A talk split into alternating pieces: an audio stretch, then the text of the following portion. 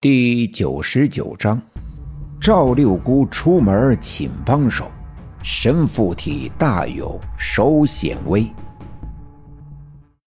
原本以为这是刘家镇有史以来的最大的一件好事原本以为凭这件事呀，这刘家镇就会从此富裕起来，奔向小康生活。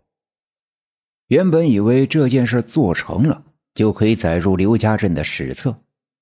原本以为自己在退休前可以有个完美的结局，但这一切都在逐渐的破灭。赵村长并不愿意相信这是真的，不管宋教授怎么不接电话，自己的心里怎么打鼓，都会抱有一线希望。或许宋教授真的只是很忙，或许因为其他原因耽误了。这几天。赵村长几乎得了魔怔，老是产生幻觉，觉得电话在响，老是听到村部外面的大路上有汽车的声音。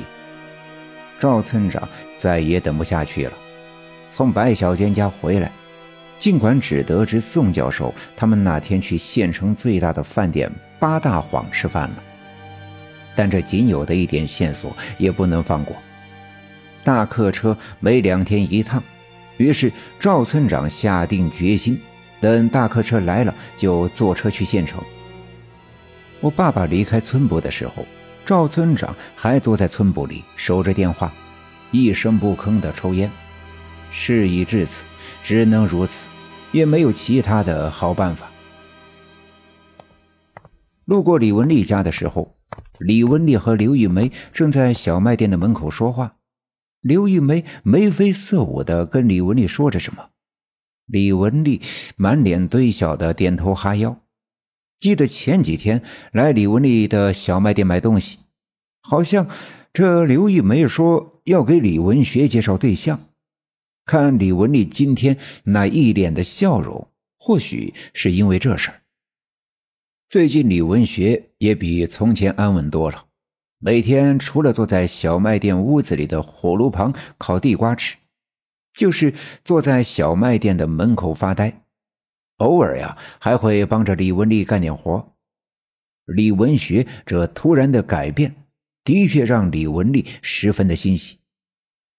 要是刘玉梅真的能给李文学介绍个对象，那将是一件大好事。我爸爸没心思关心这些事儿。村里和家里的事情已经足够让我爸爸没心思去关心别人的好歹。跟李文丽随意的打个招呼，便径直回家去了。回到家的时候，我奶奶正翻箱倒柜的收拾东西。我爸爸见了，十分的纳闷，连忙问道：“妈，你这是干啥呀？收拾衣服是要出门？”我奶奶点了点头，说：“嗯。”听说呀，村里通大客车了，我想着这两天回一趟赵家集去找你四姨。我们的老家不是刘家镇，而是距离刘家镇一百多里地的赵家集。搬到刘家镇的时候，我爸爸还小，因为路途遥远，我奶奶很少回赵家集。我奶奶的四姐，也就是我爸爸的四姨，还住在那边。听奶奶偶尔说起过，他的四姐，也就是我爸爸的四姨，我的四姨奶，也是个远近闻名的出马仙儿，在赵家集附近的几个村镇里特别的有名。去找我四姨，找我四姨干啥呀？咱们都多少年没回去过了，我四姨还在不在都不知道。我得去找找你四姨，因为最近这些事儿啊。我总觉着名堂不小，这可不是一个两个冤魂，一两个黄皮子迷人的小事儿。这事儿啊，我心里没底，得去找你四姨帮帮忙。听了我奶奶的话，我爸爸吃惊的问：“啊，这么严重呀？这事儿连你也整不了？”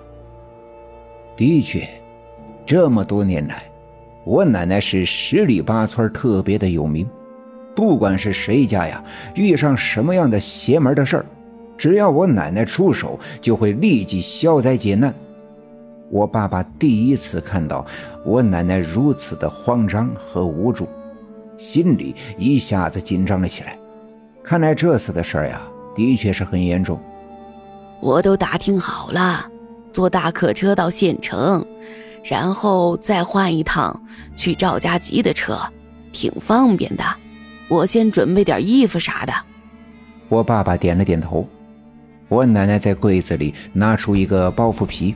平整的铺在炕上，把刚才翻出来的几件随身的衣物叠好摆在上面，拉起包袱皮的四角来回的系好，回头对我爸爸说：“我估计得去个三五天，过小年之前回来。我不在家的时候啊，你得注意点儿。”我爸爸点了点头，我奶奶继续说道：“主要就是大勇，我不在家的时候啊。”看好大勇，别让他自己在家，别让他跟村子里那些孩子疯跑。反正啊，一切加点小心为好。我奶奶从腰里摘下一颗钥匙，递给我爸爸。这是炕烧那个红漆的柜子钥匙。